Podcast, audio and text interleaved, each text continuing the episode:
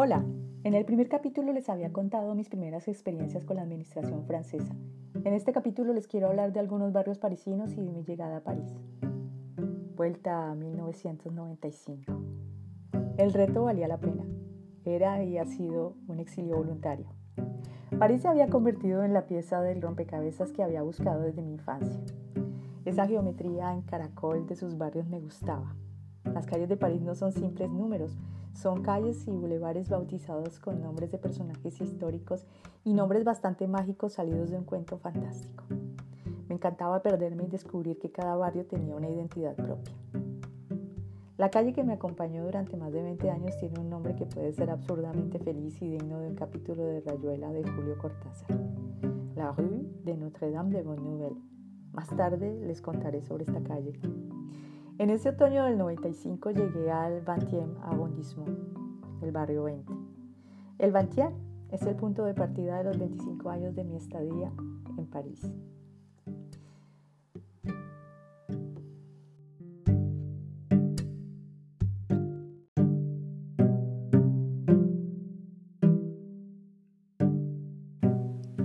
El Vantiem es una especie de rosa de los vientos de mis peregrinaciones diurnas y nocturnas en la ciudad. Iba a vivir brevemente en el apartamento de Ruth Mary, hermana de la mejor amiga de mi mamá, quien se convertiría en la cómplice de miles de aventuras y anécdotas de la cotidianidad parisina. Ruth había venido en los años 90 en un viaje de vacaciones para curarse de un mal de amores, y París fue su antídoto. Ruth vive en Cité de l'Hermitage, un hermoso conjunto de pequeños edificios de cinco pisos, rodeados de árboles, y es el reino de los gatos que siempre están por ahí vagabundeando libremente y dejándose acariciar. Siempre me ha gustado esa calle, siempre me ha gustado el barrio 20. Hay un encanto indescifrable, está lleno de artistas, pintores, escritores, tiene un estilo tan bohemio. Decir Bantien para mí también significa pensar en la bondad de hada madrina de Ruth Mary y sonreír ante la historia de mi, de mi llegada a París. Ruth me esperaba en el aeropuerto Charles de Gaulle, pero como llegué tarde a mi correspondencia en el aeropuerto de Barajas, por las enormes filas que había que hacer en el espacio Schengen, le envió un mensaje en su contestador diciéndole que llegaba a Orly. Pero finalmente en una confusión de aeropuertos llegué a Charles de Gaulle, alias Roissy. En esa época no sabía mucho acerca de la diferencia entre los dos aeropuertos. Orly quedaba en el sur y Roissy quedaba en el norte. Mi maleta verde no había llegado en ese vuelo Además de esto, estaba sola y perdida en un aeropuerto que no conocía. Las primeras frases en francés que escuché fueron Votre valise perdue. Su maleta se perdió. En un francés neutro e impersonal que no había aprendido muy bien en mi francés de la universidad. O quizás sí. En los manuales del libro de francés Archipel de mis primeras clases con el profe Carlos y ese ne vous inquiétez que en realidad no me tranquilizaba a pesar de la amabilidad de la recepcionista de la oficina de equipaje extraviado del aeropuerto. Llegar con las manos vacías a un aeropuerto produce un sentimiento muy extraño, casi aterrador.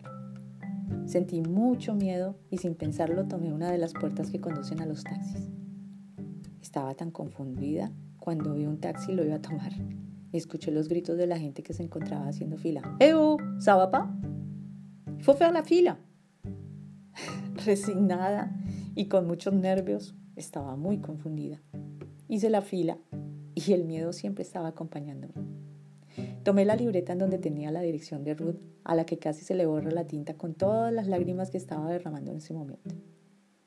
Cuando por fin me correspondió el turno de tomar el taxi, me esperaba un señor pakistaní muy conmovido de verme llorar tanto. Y como vio que tenía en mis manos la libreta con la dirección de Ruth, me preguntó si quería ir allá. Le dije que sí, llorando. El taxista no sabía cómo consolarme cuando miraba por el espejo del retrovisor y repetía sin parar la misma frase que siempre había escuchado desde que llegué al aeropuerto. Ne vous inquiétez pas. Y agregó otra nueva para mí. Tú vas a arranger todo va a solucionarse. Esas dos frases comenzaron a ser parte de un juego que me inventé para poder comenzar a hablar francés cotidianamente. En mi mente me imaginaba a, un animador de la radio diciendo, en el top número uno de la semana tenemos, número uno, ne vous Número dos, Tú vas a arranger. Todo eso lo imaginaba con un actor o cantante diferente. Para calmarme un poco ante el miedo de este viaje, me imaginé llegar de partido diciéndome con su voz grave y una sonrisa tranquilizadora: Ne vous inquiétez pas, tú vas a arranger. Pensaba que esta escena era digna de un diálogo de un manual para aprender francés. Su título sería Claudia ha perdu sa valise. Claudia perdió su maleta. Por fin llegamos a esa calle que me parecía irreal, llena de árboles, y me senté en las escaleras de su, en las escaleras de su edificio. Una hora después llegó Ruth Mary, desesperada, de mal humor, y diciéndome que se había recorrido los dos aeropuertos de punta a punta sin encontrarme. De repente, su desesperación, su angustia, su mal humor se transformaron, se transformaron en una sonrisa y se echó a reír a carcajadas, diciéndome, bueno, mija, menos mal ya llegó sana y salva, gracias a Dios. Es que estar sola es muy dangeroso.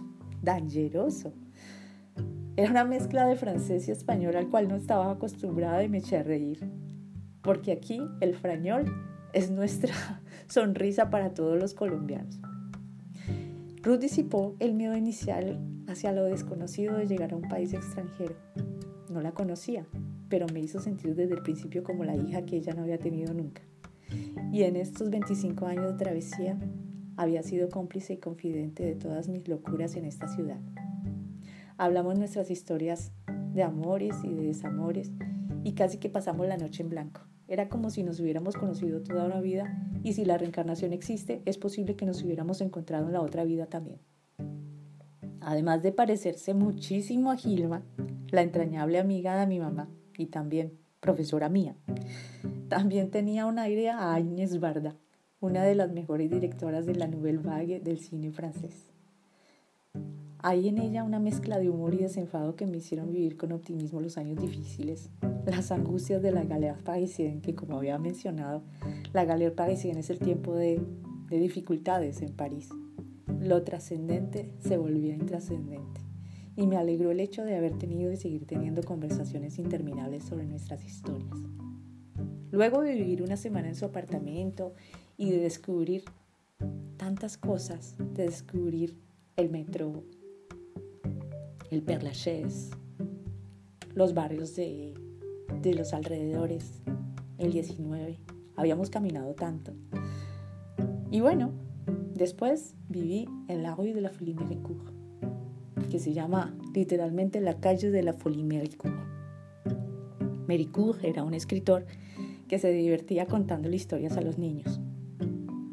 Y bueno, no sé por qué la Folie. Después les contaré. Era un apartamento de dos piezas con un largo corredor, que compartiría con Lucy, la hija de un profesor universitario colombiano. Lucy no estaba por el momento en el apartamento. Estaba haciendo un viaje en China en esa época. Llegó tres días después y solo me dijo, ¡Salud! Y luego se encerró en su cuarto marcando una distancia a la cual me acostumbraría después. No era nada cálida ni simpática. Era una rubia alta con una melena rizada espléndida y un aire de haber salido directamente de un concierto de Woodstock. Cada vez que recibía una llamada para mí decía con un aire displicente a la otra persona, pa Y me llamaba y me decía, Claudia. El apartamento de la Folie Méricourt había sido como una especie de desvare de los profesores colombianos que vivieron al principio en ese París inédito y que llegaban ahí para inscribirse en la Sorbona estudiar y hacer luego sus doctorados. Se podía percibir desde el primer momento el desagrado de Lucy al tener que compartir de nuevo su apartamento de hijita consentida con colombianos que solo tenían en común con ella el origen de su padre. Ese desagrado se disipó sutilmente cuando empezó a salir con un chico colombiano que estudiaba ontología, aunque solo sutilmente. Lucy estudiaba medicina y tenía el perfil de la chica parisina grunge de los 90, aunque escuchaba a Celine Dion y a Patrick Bruel, las dos maravillas de cantantes que eran muy románticos, demasiado románticos para mi gusto. Ella no tenía de, no dejaba de tener ese aire de chica intelectual y de saber de memoria los libros de Michel Houellebecq que brillaban como tesoros en la biblioteca del corredor del apartamento. En el próximo capítulo les contaré acerca del Boulevard Saint-Michel y mi historia con Madame Française y Jean Gabriel, su bebé colombiano adoptado en Colombia.